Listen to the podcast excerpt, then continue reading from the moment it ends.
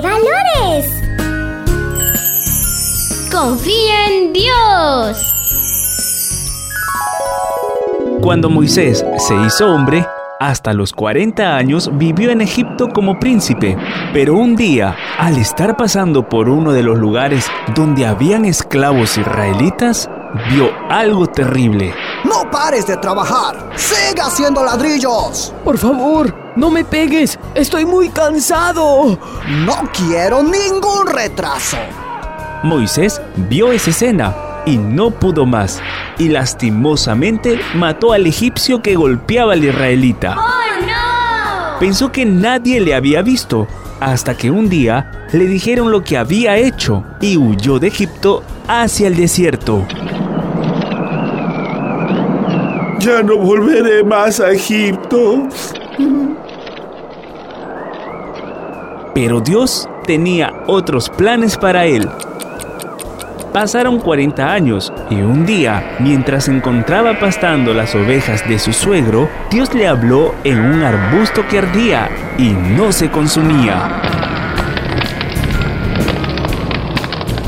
A los israelitas los tratan muy mal en Egipto. Quiero que los saques de allí y los lleves a otra tierra. Moisés se preocupó. ¿Cómo le explicaré al gobernador? No estará de acuerdo. Ten fe en mí. Te daré las palabras que has de decir.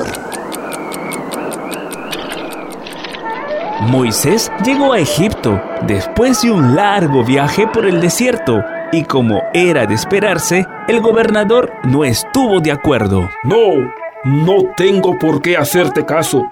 Quien manda aquí soy yo. Si no lo haces, Dios mandará castigo sobre tu pueblo. Mis dioses son más poderosos que el tuyo. Dios permitió que sucedieran cosas difíciles al pueblo de Egipto.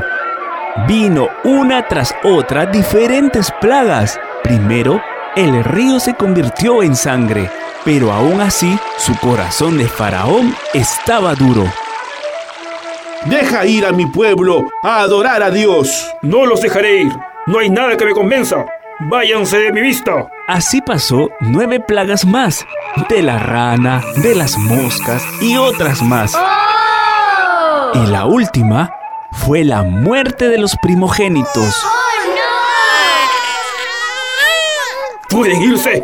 Pueden irse. No quiero que ningún israelita esté aquí.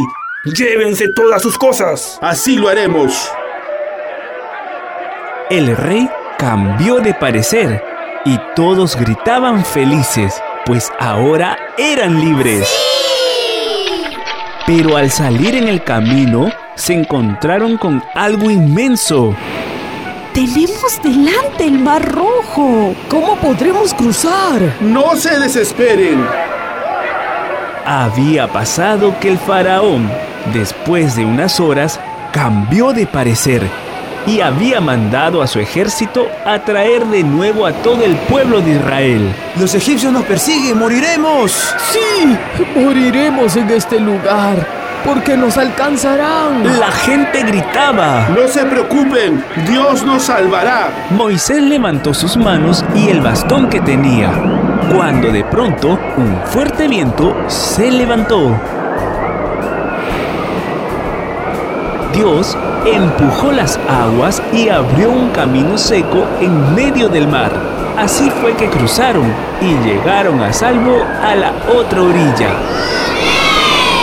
Parecía imposible que se salvaran, pero Moisés confiaba en Dios y él les dio la salida. Tú ten plena confianza en Dios cuando tu problema sea grande, porque Él estará contigo, así como lo estuvo con Moisés.